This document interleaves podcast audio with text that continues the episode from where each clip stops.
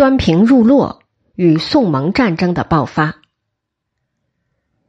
金之灭亡绝不意味着战争的结束，宋蒙之间的冲突必不可免。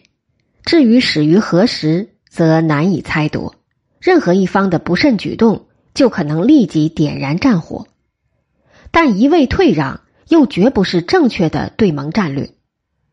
临安对此后两国关系的走势琢磨不定，捉住这难得的机遇，收回部分失地，似是当时仅有的增强自身实力的方式。但如何付诸实施，却颇费踌躇。关键在于蒙古对黄河与淮河之间的土地如何看待？是愿意通过合约出让给宋呢，还是会毫不让步？或者是盟军尚未进驻之地，先到先得？当时宋廷很多大臣都持保守态度，但有武将跃跃欲试。曾于扬州城下击杀李全的赵范兄弟，犹有进取之心。而朝廷的气氛也较此前活泼。取代史弥远的是一位有强硬倾向的宰相，李宗的老师郑清之。而李宗从史弥远时代的沉闷气氛中摆脱出来，受了灭金之势的鼓舞，同样意气风发。帝相意见一致，很快定义做一次认真的尝试，举兵拒关守河。用兵之初，赵范等人从京西、淮西、淮东三路西北行，出乎意料的顺利。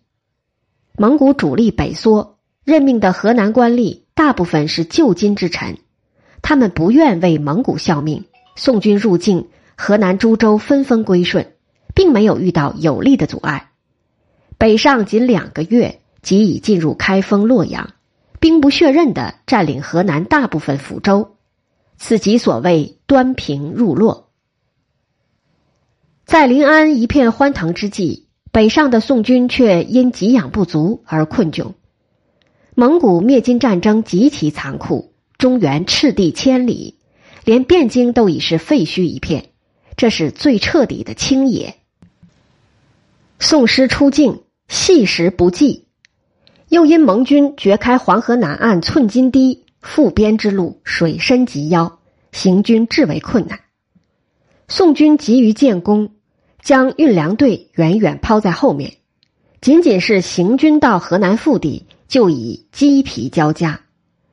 据守汴京的是降蒙的金军，宋军尚未抵城下，立即迎降。宋军驻边京半个月，复以万余人携五日粮往洛阳，欲实现据守关河的目标。入城次日，军粮已尽。三日后，与盟军遭遇，激战于洛水畔，杀伤盟军甚重。但此时宋军已四日不食，无力再战，遂夺路南还，为盟军衔尾痛击，十死八九。一群疲饿之众，且行且战，才得以避免全军覆没。驻汴宋军一听到洛阳战讯，即刻退师。端平入洛就此告终。早在嘉定十五年，附宋的李全即曾与蒙古的附庸军作战。嘉定十七年至宝庆元年的彭义斌北伐军也曾与蒙军对垒。至于宋的正规军与蒙军作战，也已在嘉定十五年发生。宝庆三年、正大八年，蒙军又曾三次攻入宋境，造成严重破坏。但对蒙军来说，这是灭金过程中的插曲。只有在端平元年，宋军北上之后，宋蒙之间的全面连续对抗才真正开始。蒙古以灭宋为既定目标，自此不移。端平二年，蒙军忙于将华北各地的汉军全面向南线移动。当年秋，即分兵两路侵入宋四川京湖。宋军已在入洛之师败退之后，与北境全线戒严。此次是陆力以赴。